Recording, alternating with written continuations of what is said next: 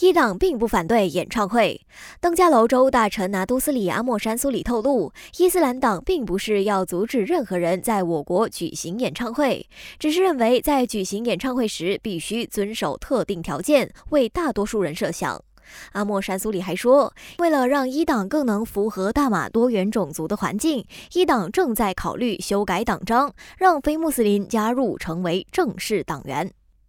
马中两国互相落实免签证措施，在春节发挥效应。根据多家旅游平台数据，对中国游客实行免签证的马来西亚跻身中国民众出境旅游热门国家前五，让本地旅游业在这个华人农历新年大畅丰收。马来西亚华人旅游工会总会长包一雄向《新洲日报》透露，单单新年期间就接待五千个中国团，超过十万名中国游客来马旅游。预计今年春节期间的中国游客比过往增加约百分之五十，同时为我国带来十到十五亿令吉的经济效益。如此推算，大马全年的中国游客将增加百分之两百到三百。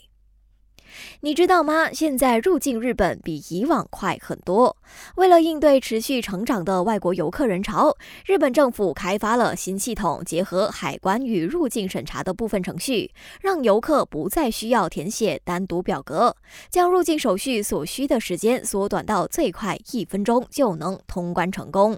目前，这项新系统已经率先在羽田机场第二航厦试运营，今年年中就会全面在羽田机场和关西国国际机场启用。感谢收听，我是余文。